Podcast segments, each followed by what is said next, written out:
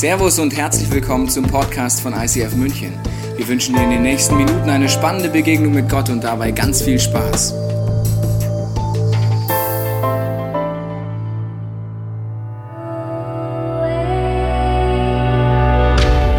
Groß ist der Herr, jeder soll ihn rühmen. Seine Größe kann niemand erfassen. Generation soll der anderen von deinen Taten erzählen und schildern, wie machtvoll du eingegriffen hast. Deine gewaltigen Taten werden überall bekannt sein und ich will deine Größe proklamieren. Alle werden die Nachricht von deiner wunderbaren Güte hören und werden jubeln vor Freude über deine Gerechtigkeit. Deine Herrschaft hat kein Ende. Von einer Generation zur nächsten bleibt sie bestehen. Auf das Wort des Herrn kann man sich verlassen. Und was er tut, das tut er aus Liebe. Als ICF-Familie kommen wir zu dir und du befähigst uns, rüstest uns aus und bereitest uns vor. Dein Wille geschehe, dein Königreich komme.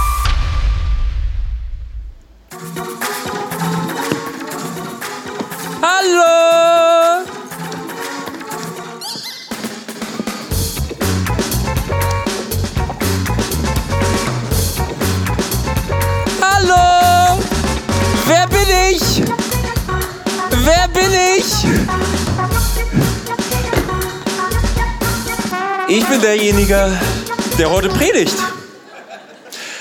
Würdest du so wahrscheinlich nicht erwarten? Infantiles Verhalten auf der Bühne, und dann predigt er auch noch. Passt nicht zusammen. Und das stimmt auch total. Ich schieb kurz den Bobbycar hier weg. Super Thema heute. Wir kommen aus einer Kindersegnung heraus und wir lieben Kinder, oder? Ich habe dir zwei wunderbare Prachtexemplare mitgebracht. Wir lieben es. Wir wollen sie ausrüsten für alles das, was dann in der Welt, in der Gesellschaft auf sie wartet. Aber so sehr wir auch Kinder lieben, du erwartest von ihnen bestimmte Dinge nicht. Stell dir vor, du fliegst in den Urlaub und du gehst die Gangway hoch und die Stewardessen stehen da, guten Tag, guten Tag. Und dann steht da der Dreijährige in so einem kleinen Pilotenkostüm und er sagt, fliegen, fliegen. Du willst da nicht mitfliegen, oder? Oder du machst weiter. Ähm, Du schreibst dich in der Uni ein, so und dann steht da halt der kleine dreijährige Junior-Prof und sagt, lernen, lernen. Das funktioniert nicht. Das geht nicht zusammen, denn wir lieben Kinder, aber wir möchten sie dabei unterstützen, dass sie reif werden, damit sie ihren Platz in der Gesellschaft einnehmen. Willkommen im Reich Gottes. Reich Gottes bedeutet das Gleiche. Du wirst Christ und du nimmst an Reife zu, damit du deinen Platz in Gottes Reich so richtig ausfüllen kannst. Und das haben wir meistens gar nicht so richtig gelernt. Also ich weiß nicht, ob du dir jemals die Frage gestellt hast, wenn du die letzten Male schon da warst, warum wir diese Predigtserie machen. Also Tobi predigt jetzt seit Wochen über dieses Thema Reich Gottes, welche Prinzipien gelten da und wie kann ich sie leben? Warum machen wir das? Um in geistliche Reife reinzukommen, damit der Impact, den du haben kannst in dieser Welt, im Reich Gottes noch höher sein kann, damit andere Menschen Jesus ähnlicher werden, dass sie furchtlos leben und ihr Umfeld positiv verändern. Das ist unser Ziel. Deshalb machen wir die Predigtserie, weil es gibt ein riesen Missverständnis. Viele denken sich, okay, ich bin jetzt Christ geworden. Super, also gut, ich kriege jetzt mal eigenen Stuhl in der Kirche, da steht mein Name dran, ich setze mich da hinten rein, sitze da 40 Jahre und da passt das schon, ich werde reif. Das hat damit, die, deine, deine, äh, Geist, deine, ähm, deine Reife, deine geistliche Reife hat nichts mit der Zeit zu tun, wie lange du schon in der Kirche drin bist. Das hat auch nichts mit deinem Lebensalter zu tun. Ein 15-Jähriger kann geistlich reifer sein als vielleicht manch 80-Jähriger. Von daher lass uns unbedingt reinschauen in dieses wichtige Thema und uns gleich mal die Frage stellen, wie sieht denn die Bibel das Thema geistliche Reife? Und der liebe Johannes hat im 1. Johannes 2 wunderbare Bilder gefunden, um uns klarzumachen, äh, was für Entwicklungsstadien gibt es denn eigentlich im Leben eines Christen. Da heißt es folgendes, meine lieben Kinder, er schreibt hier zu Erwachsenen. Ja, also hier geht es jetzt darum, wer sind eigentlich Kinder? Meine lieben Kinder, ich schreibe euch, weil euch eure Sünden um Jesu Willen vergeben sind. Ein Kind weiß das. Väter des Glaubens, ich schreibe euch, weil ihr den kennt, der von allem Anfang an da war. Ihr jungen Leute, das wären so unsere äh, im Geiste Teenager, also Heranwachsende. Ich schreibe euch, weil ihr den Bösen besiegt habt. Wow, das ist was ganz anderes schon mal, als nur den Vater zu kennen. Den Vater zu kennen ist mega, hat mega Impact, aber das ist schon eine andere Nummer. Teenager haben den Teufel besiegt. Lass es mich noch einmal sagen. Kinder, ich schreibe euch, weil ihr den Vater kennt. Väter, ich schreibe euch, weil ihr den kennt, der von allem Anfang an da war. Ihr junge Leute, ich schreibe euch, weil ihr stark seid. Das Wort Gottes ist in euch lebendig.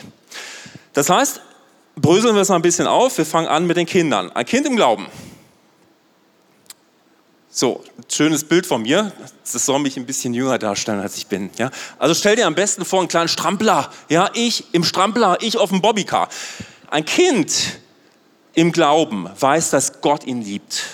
Gott liebt das Kind und er weiß, Gott liebt mich, er ist mein Papa im Himmel, mir sind meine Sünden vergeben, also alles das, wo ich in meinem Leben an Gottes Ziel vorbeigelebt ist, Jesus ist dafür gestorben, mir ist vergeben, juhu.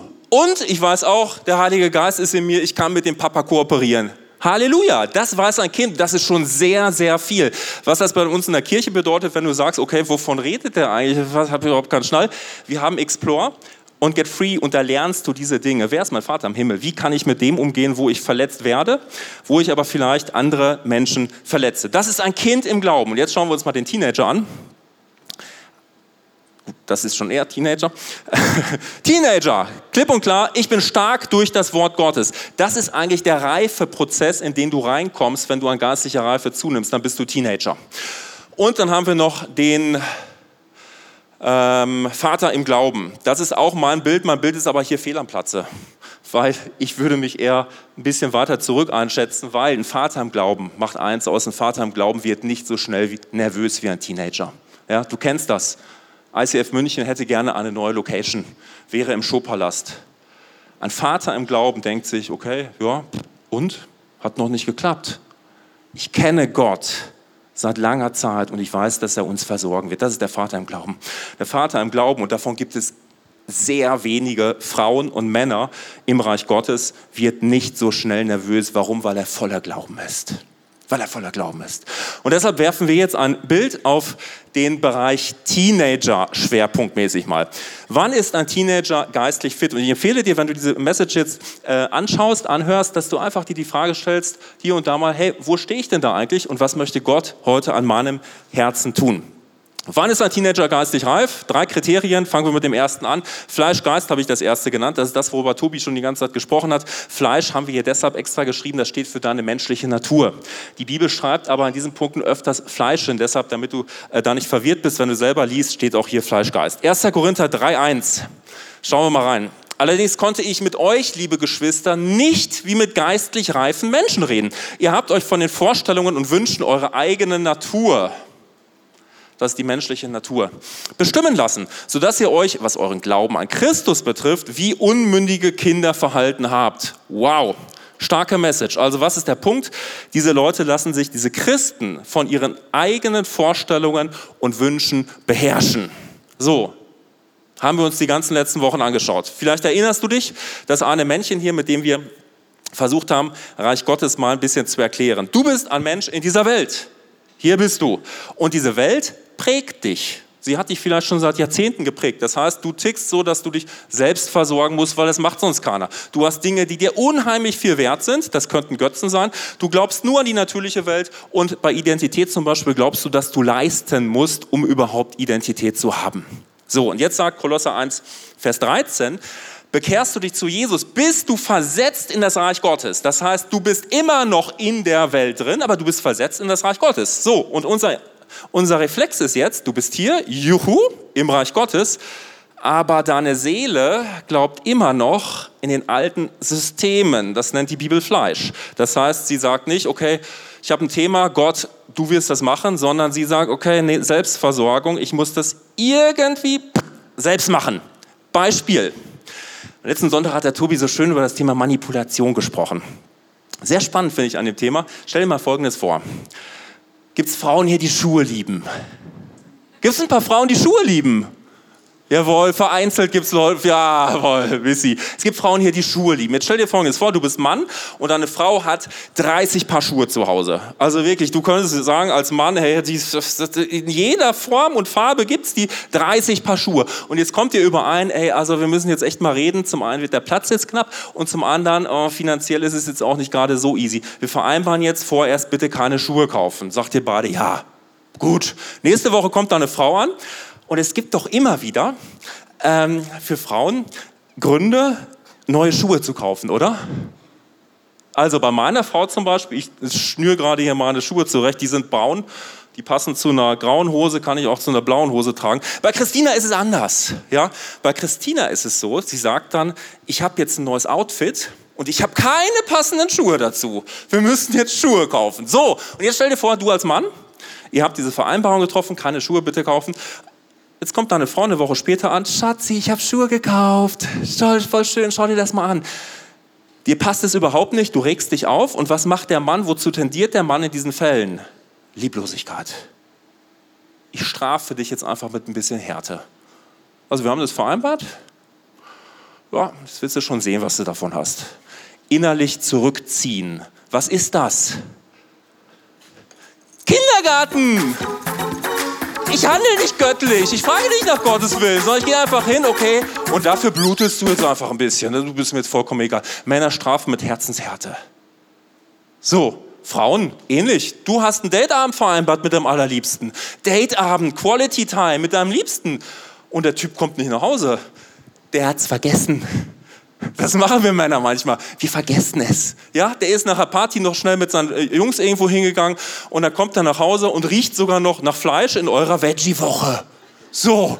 Und was machst du jetzt als Frau? Ja, das ist doof. Der hat das vergessen. Sorry, ihr hattet Dateabend. Ungöttlicher Weg damit umzugehen wäre, gut, die nächsten zwei Wochen Kopfschmerzen. Und Sex gibt es halt nicht mehr. Ich fühle mich nicht danach. Was ist das? Kindergarten! Du könntest göttlich reagieren. Du machst es aber nicht. Warum? Weil du nicht darauf vertraust, dass Gott es tatsächlich macht. Das heißt, du, du, Manipulation ist etwas, wo du nicht darauf vertraust, dass Gott es tatsächlich macht, sondern du greifst nach Selbstversorgung. Ich muss den anderen jetzt irgendwie dazu bewegen. Du greifst nach seiner Seele. Du greifst nach seinem Willen. Du willst seinen Willen, sein Verhalten beeinflussen, indem du selbst die Macht deiner Seele ausstreckst und einfach so ein bisschen, ah gut, der wird mal sehen. Und das spürst du. Keine sichtbare Verbindung, aber du spürst das. Das ist Manipulation.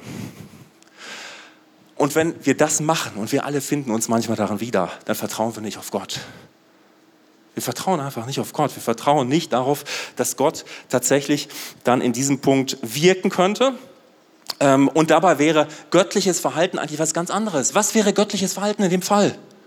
Dass wir Schritt zurück, Kinderparty, wir fangen mal an, das zu tun, was ein Kind lernt. Du erinnerst dich noch, Kind lernt, Papa liebt mich und ich weiß, wie ich mit Schuld umgehe. Völlig unabhängig, ob deine Frau Schuld auf sich geladen hat oder dein Mann Du kannst mit dem Thema umgehen. In deinem Herzen wird es als Schuld wahrgenommen. Was könntest du machen? Du gehst zuallererst nicht zu deinem Partner, du gehst zuallererst zu, zu Gott und du lässt Dampf ab. Du sagst, okay, das war nicht richtig. Wir waren verabredet oder wir haben Vereinbarungen getroffen, keine Schuhe kaufen, was auch immer. Du lässt deinen Groll raus. Gott hat kein Problem mit deinem Groll. Und dann fragst du Gott nach seiner Perspektive. Das ist mega heilsam, Gott nach seiner Perspektive zu fragen. Warum? Weil Gott dir plötzlich Dinge offenbart, die du so noch nicht kanntest. Wie zum Beispiel, okay, vielleicht ging es deiner Frau in der letzten Zeit nicht gut. Was super, du merkst, das macht was mit deinem Herzen. Oder dein, dein, dein Partner, wenn Gott dir plötzlich die Perspektive zeigt auf diesen vergesslichen, liebevollen Mann manchmal, dann macht das dein Herz weich. Und dann bist du bereit, Schritte zu gehen in diesem Gebet, bei Gott direkt zu vergeben, selbst um Vergebung zu bitten, wo ich Groll zugelassen habe, wo ich Ärger zugelassen habe, wo ich anfing zu manipulieren. Gott für deinen Partner danken, deinen Partner segnen und dann, ganz wichtig, suche das Gespräch. Vielleicht kommst du aus dem Denken heraus, okay, ja, also Christen, die machen irgendwie nur alles mit Gott aus und dann ist irgendwie, nein, wir bereiten es mit Gott vor. Ja, wir arbeiten wie im Himmel, so auf Erden. Wir vertrauen darauf, dass das, was du im Himmel löst oder bindest, auch auf Erden gebunden ist oder gelöst ist. Meistens tickst du halt einfach nur so, dass du einfach hier deiner persönlichen menschlichen Natur folgst und das nicht machst. Das heißt, du gehst hin und machst selber und willst Dinge bewegen und dann läufst du gegen eine Wand. Und deshalb, wir, wir sind bemüht, als Christen Gott reinzuholen, sofort zu sagen, Gott, baff, ich krieg's nicht hin krieg du es jetzt mit mir hin, was kann ich denn tun? Und deshalb, einfach nochmal zu der Grafik zurück, bitte von Reich Gottes. Ich weiß nicht, was dein Thema war, was die letzten Wochen aufgeploppt ist, wo du selber so nach den Seiten greifst. Das sind die unterschiedlichen Sachen. Wir haben ganz viel über Sorgen gesprochen, über Ängste gesprochen. In meinem Leben war es was ganz anderes. Bei mir war es äh, Sexualität. Also bei mir hat Gott vor Jahren mir die Vision irgendwie so langsam versucht zu geben, hey, Sexualität ist sowas Heiliges, sowas Schönes, was so wertvoll ist, dass du es in deiner Ehe mit deiner Frau leben darfst. So, da dachte ich, was, was, was meint der denn damit? Überhaupt kein Problem, wenn du Fragen hast. Gott wird dir in diesen Fragen begegnen. Und dann fing an, Gott so viele Dinge in mir heil werden zu lassen, bis letzten Endes eine Sache noch übrig war. Und diese eine Sache war folgende, in diesem ganzen Thema Sexualität, dass ich mir gesagt habe, ja, pff, also Frauen nachschauen ist doch noch ganz in Ordnung, oder? Was war so die letzte negative Festung in diesem Thema? Frauen nachschauen ist doch ganz in Ordnung. Ja, das wird doch wohl noch erlaubt sein. Ach, ist es das wirklich? Also Jesus sagt, lass das sein. Weil wenn du das machst, ist es so, als hättest du mit einem anderen Menschen Sex. Das heißt, du verwendest gerade Dinge, die deinem Partner gehören, deiner Partnerin gehören, schmeißt du raus, du vergeudest das, du kommst in ein Vergleichen rein. Es ist nicht cool. Und dazu wissen, wow, zurück nochmal zu dem Teil hier. Reich Gottes bedeutet, ich habe das Thema, und jetzt Gott, vertraue ich dir, dass du mir hilfst. Reich Gottes ist nicht zu sagen, ja gut, ich mache das schon, passt schon. Es ist, passt schon, Mentalität gibt es nicht im Reich Gottes. Und deshalb, was, was, was bahnbrechend war für mich zu verstehen in diesem Punkt war, ich bin eine neue Schöpfung, wenn ich an Jesus Christus glaube.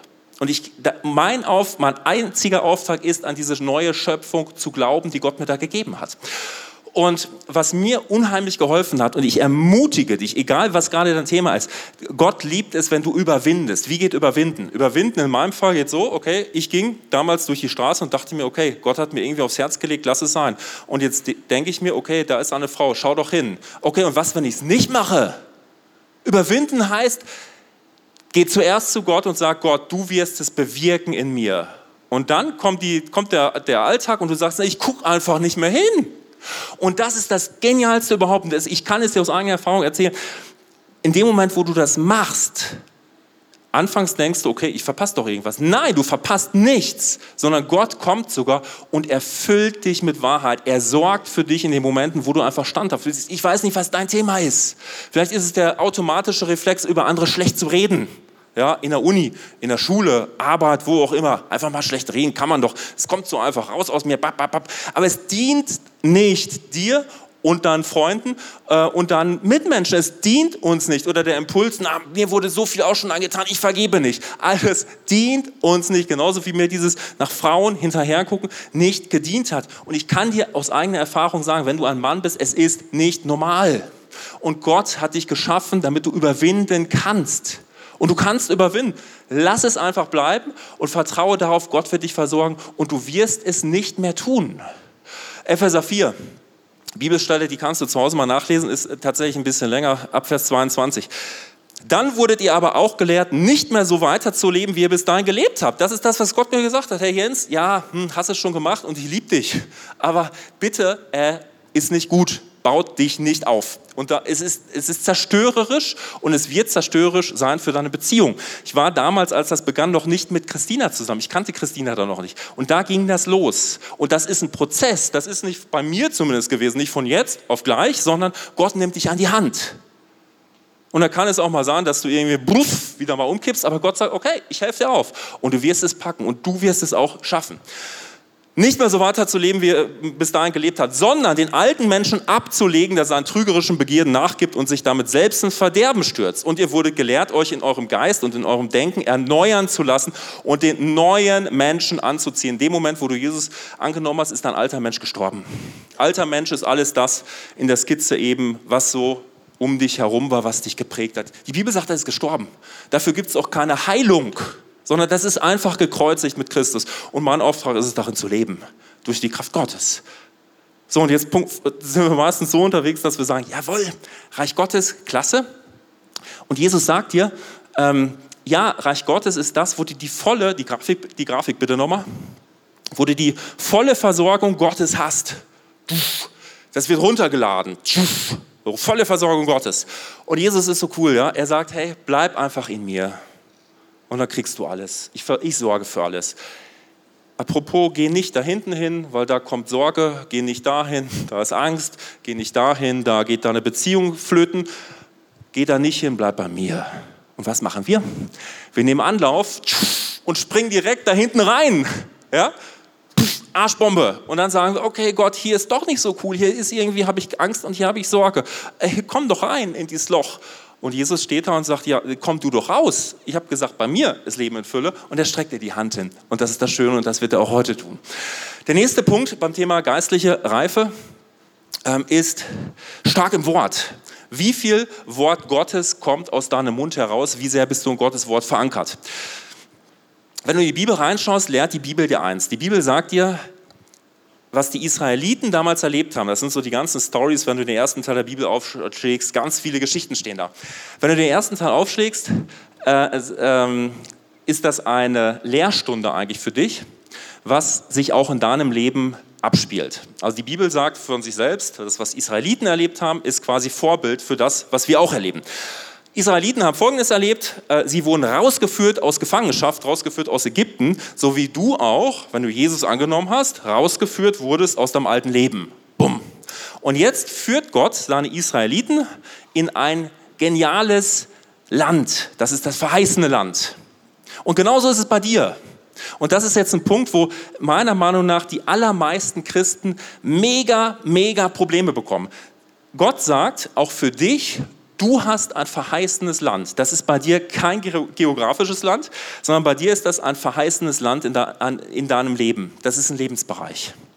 Er sagt, schau mal, vielleicht ist das Thema Ehe bei dir gerade, es fühlt sich ganz schrecklich an. Das ist ein verheißenes Land. Ich will das machen, dass du in der Ehe leben kannst. Vielleicht ist es sowas wie Identität, wo Gott sagt, du, deine Identität ist in mir. Das ist ein verheißenes Land oder verheißenes Land von Sorglosigkeit. Wie genial wäre das, wenn alle unsere Sorgen bei Gott wären. Da sagt Gott, das ist ein verheißenes Land und da darfst du reingehen. Und jetzt ist es so bei uns, wie auch bei den Israeliten damals, unser Land ist nicht frei das ist besetzt. Hier ist zum Beispiel in dem Land von Identität Minderwert. Puff, der steckt da. Dann haben wir hier Sorge. Puff, auch da. Und wir haben hier sowas wie Zweifel an deiner Berufung. Alles ist da in deinem verheißenen Land. So, und was jetzt bei ein ganz ähm, äh, populäres Beispiel ist, wir gehen dann hin, äh, Menschen gehen hin und sie schmeißen diese Sachen raus. Das ist so der typische Sonntag, oder? Du, du bist im Sonntag drin, hörst von deinem Wert, den du in Christus hast und du sagst, jawohl, das wende ich jetzt an und Minderwert kicke ich jetzt raus. Puff, klasse, draußen. Und dann hörst du was vom Thema, ich schmeiß meine Sorgen auf Gott. Jawohl, auch das mache ich. Klack. Und dann kommt das Letzte, Zweifel an meiner Berufung. Hast mal wieder so richtig geniale Message gehört auf YouTube? Weg damit. Und jetzt ist dein Land schön frei. Und jetzt ziehst du ein in dieses Land. Was wir jetzt nur vergessen ist, zurück am Anfang, du lebst immer noch mitten in der Welt. Und du schaltest abends das Fernsehen an und die Situation schwallt heran. Putin hat mal wieder was gemacht. Hier ist keine Stadtmauer. Rein. Du hörst irgendwas in der Uni, kriegst eine schlechte Klausur, irgendwas wieder. Minderwert kommt hoch. Setz dich ein. Menschen reden irgendwie mal schlecht über dich und du denkst dir, Gott kann mich doch nicht berufen. Berufung für mich überhaupt nicht. Keine geschützte Stadtmauer, alles sitzt wieder hier und nach zwei Wochen, nach zwei Monaten, nach einem halben Jahr sitzt du da und denkst dir, hey, was ist los? Ist doch alles wie vorher. Was ist denn das mit diesem Gott? Und deshalb sagt Gott, ähm, schau, wenn du diese genialen Momente mit Jesus erlebst, dass du dein Land befestigst, dass du Mauern baust und Türme baust aus Gottes Wort. Du baust diese Türme aus Gottes Wort und sie befestigen deine Lebensbereiche. Und dann kommt die Situation immer wieder, okay, Sorgen, Tagesschau abends, hui, hui, hui, kommt angeflogen, puff, und sie kann sich nicht mehr setzen. Ja, irgendwelche Mamis auf dem Kinderspielplatz erzählen dir irgendwas und machen dich schlecht. Und du denkst, meine Identität setzt sich nicht, weil du hast dann dein Land, du hast deine Lebensbereiche bebaut durch Gottes Wort. Und das ist die Frage, wie viel Wort Gottes kommt aus dir raus? Weil du baust mit Gottes Wort. Warum baust du mit Gottes Wort? Weil du nach Gottes Ebenbild geschaffen bist. Gott baut mit seinem Wort. Am Anfang steht in der Bibel, er sprach und es wurde. Gott baut mit seinem Wort. Weil du nach Gottes Ebenbild geschaffen bist, baust du ebenfalls mit Gottes Wort. Was heißt das?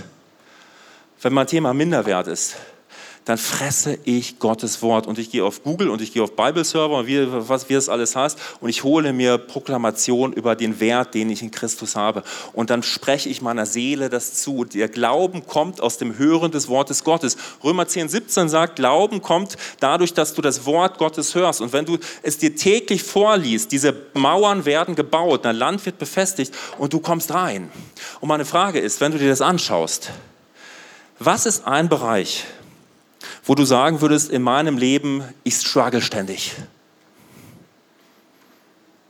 Ehe, Stolz, Minderwert.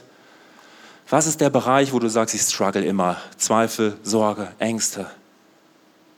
Wir alle haben sowas. Aber meine Frage ist, was ist deine göttliche Wahrheit, deine biblische Wahrheit in Bezug auf diese Sachen? Und ich meine jetzt nicht das Allgemeine, also dass Gott mich liebt, ja, Wahrheit über alles. Aber was ist explizit zum Beispiel auf Sorgen dein biblisches Wort? Manchmal haben wir es nicht. Aber dann hast du nichts, um die Mauer zu bauen. Und dann hast du Kindergarten und Musik lassen wir jetzt aus, weil das ist eigentlich traurig. Aber das ist eigentlich Kindergarten weil die Bibel sagt, nochmal die zwei Schritte bitte, ähm, Entwicklungsstadien, die Bibel sagt, stark im Wort. Und erinnere dich an das, was Johannes gesagt hat, du überwindest den Feind mit dem Wort Gottes. Was ist das Erste, was aus dir rauskommt? Wenn du in die Nachrichten siehst, wenn du in deine Geldbörse siehst, wenn du Zweifel hast mit deiner Berufung. Die Bibel sagt, halte dann Gottes Wort auf deiner Zunge bereit, damit du es sofort rauslassen kannst und nicht erst die ganzen Lügen aufnimmst. Wie viel Wort Gottes kommt aus dir raus? Lass uns nochmal den Bibelvers anschauen zu starkem Wort. 1. Korinther 2,6 ist es. Und doch ist unsere Botschaft eine Botschaft voller Weisheit. Verstanden wird diese Weisheit allerdings nur von denen, die der Glaube an Christus zu geistlich reifen Menschen gemacht hat. Stark im Wort. Wie glaubst du, indem du Jesus anschaust? Wer ist Jesus? Jesus ist das Wort. Und du stehst jeden Tag, jeden Moment vor der Entscheidung, glaube ich Gott oder glaube ich anderen Dingen? Glaube ich Gott oder glaube ich manchmal sogar eher meinem Verstand, der völlig gut funktioniert, aber einfach nur nicht einkalkuliert, dass Gott Wunder tun kann? Und der dritte Punkt ist zum Thema geistliche Reife, geistliche Sinne. Hebräer 5,14 springen wir mal kurz rein.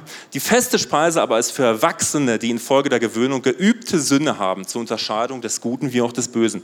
Hiermit sind gemeint geistliche Sinne. Warum? Weil mit geistlichen Sinnen kannst du zwischen gut und böse unterscheiden. Und die Bibel sagt, du brauchst Übung darin, deine geistlichen Sinne zu trainieren.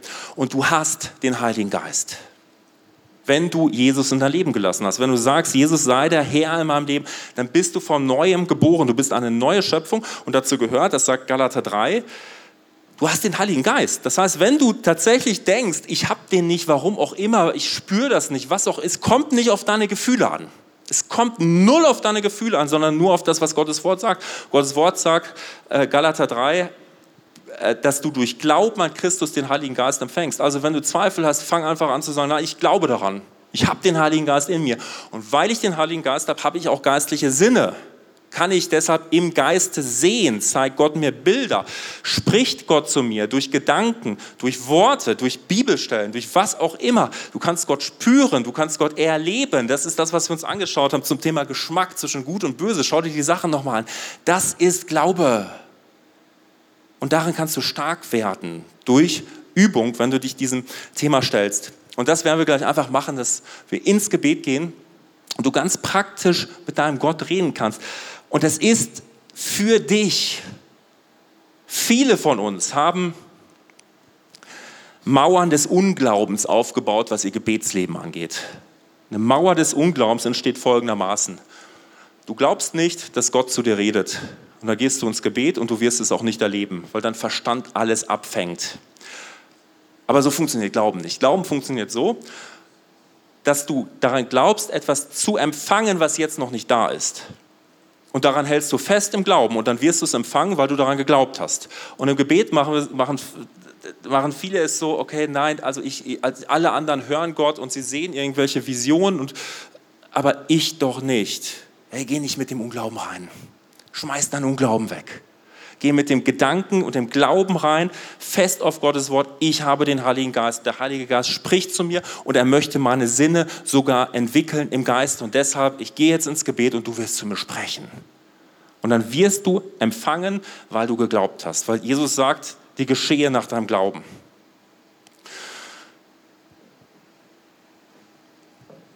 Ich habe dir mal eine Geschichte erzählt Ganz kurz und knackig gerade dieses eine Thema mit dem Frauen nachschauen, was Gott getan hat. Und weißt du, was Gott mit mir getan hat, war eigentlich Erziehung. Ist jemand hier, der sagen würde, Erziehung ist was Gutes? Einige. Wurde jemand schon mal von Gott erzogen? Ich hoffe es für dich. Weil die Bibel sagt, Hebräer 12, Vers, Vers 7 äh, sagt die Bibel, wenn Gott dich nicht erziehen würde, wärst du nicht sein Kind. Und deshalb liebt Gott es. Und wenn du heute bemerkt hast, okay, boah, also wenn ich mir die drei Sachen so anschaue, oh, ich finde mich schon in vielen Sachen wieder, ich will das gar nicht. Hey, Gott ist der liebende Vater. Ich hatte vor einigen, äh, nicht vor einigen Jahren, da war ich vielleicht fünf oder sechs, also schon ein bisschen länger her. Ganz kleiner Junge war ich, mein Bruder zwei Jahre jünger. Und meine Mama ist mit uns spazieren gegangen der ganze, die ganze Wiese, alles, der ganze Weg war vereist. Da war äh, Eis drauf, Schnee drauf. Und meine Mama hat gesagt, hier zu uns klein, an meine Hand, sonst fallt ihr hin. Und mein jüngerer Bruder natürlich, er wollte es besser wissen, mit seinen drei, vier Jahren, reißt sich los, geht seinen eigenen Weg und stürzt hin und bricht sich den Arm. Was glaubst du, was der Herzschlag meiner Ma war? Der war doch niemals, steh auf und du hast nicht gehört und jetzt mach dein eigenes. Meine Mama hat ihn, äh, hat ihn aufgehoben, hat ihn getröstet, ist mit ihm zum Arzt gefahren und hat mit ihm geweint. Das ist der Herzschlag. Daran erkenne ich so ein bisschen in Nuancen den Herzschlag unseres Vaters im Himmel. Wie viel mehr weint Gott über die Momente, wo wir uns losreißen von seiner Hand, weil wir sagen, na, ich verstehe das nicht, ich will mein eigenes Ding machen. Gott weint. Und trotzdem streckt er dir die Hand zu. Und deshalb lass uns jetzt beten. Darfst deine Augen schließen und triff doch einfach die Entscheidung zu sagen, Gott, ich glaube an dich, Jesus Christus. Und deshalb habe ich den Heiligen Geist, du sagst es in deinem Wort. Und ich glaube jetzt daran, dass ich den Heiligen Geist habe. Und ich glaube daran, dass ich geistliche Sinne habe. Und du darfst einfach sagen, Gott, zeig mir mal, was diese Message jetzt gerade mit mir macht.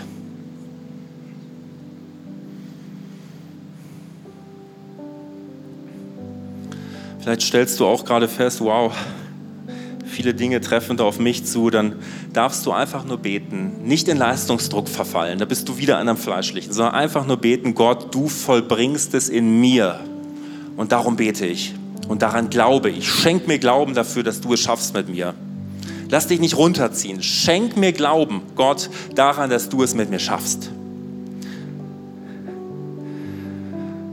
Und dann streckt er dir jetzt vielleicht seine Hand zu die Hand, so wie damals meine Mama zu uns. Und er sagt, komm, darf ich dich führen in die verheißenen Lebensbereiche? Darf ich dich führen in Heilung herein?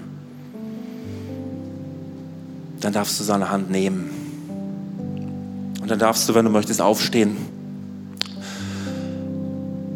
Aufstehen als Zeichen dafür, jawohl, Gott, ich nehme deine Hand.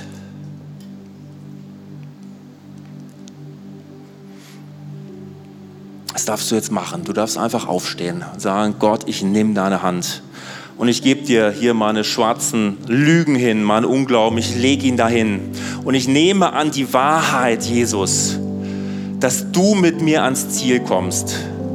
Ich nehme an die Wahrheit, dass du einen neuen Geist in mein Herz hineingelegt hast und dieser Geist ist bewirkt, dass ich dass ich, äh, dass ich zum Ziel komme bei dir. Ich muss es nicht selbst machen, du bringst mich zum Ziel.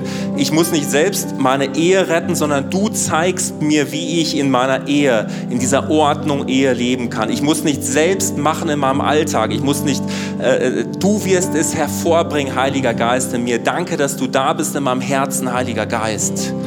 Und darum bete ich jetzt, Heiliger Geist, dass du jetzt jedem Herzen nahe kommst. Und darauf stelle ich mich, auf die Bibelstelle Hesekiel 36, 26, wo es heißt, du machst es in uns.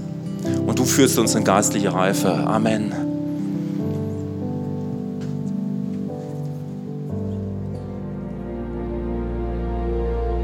Wir hoffen, dieser Podcast hat dich inspiriert und hat dir weitergeholfen mit deiner Beziehung mit Gott. Wenn es dir so geht, dann freuen wir uns, wenn du uns mithilfst, diese Botschaft zu verteilen. Das kannst du tun, indem du diesen Podcast likest, mit Daumen nach oben draufdrücken oder kommentierst oder weiterleitest. So werden mehr Menschen noch mit dieser Botschaft von Jesus, dieser Hoffnung erreicht. Du kannst auch durch eine Spende mithelfen, dass wir weiterhin diese Podcast kostenlos im Internet maximal verbreiten können und so viele Menschen neue Hoffnung bekommen. Vielen Dank für alles, was du mit ermöglicht. Wir glauben, dass Kirche eine Familie ist und egal, ob du online dabei bist oder hier vor Ort bist in der Region, wir wollen dich sehr gerne kennenlernen. Wenn du möchtest, komm auf unsere Homepage vorbei unter Finde Anschluss. Dort findest du unter anderem Welcome to Church, wo wir uns gegenseitig kennenlernen, deine Geschichte gerne hören wollen und dir helfen wollen, wenn du möchtest, ein Teil dieser Kirchenfamilie zu werden.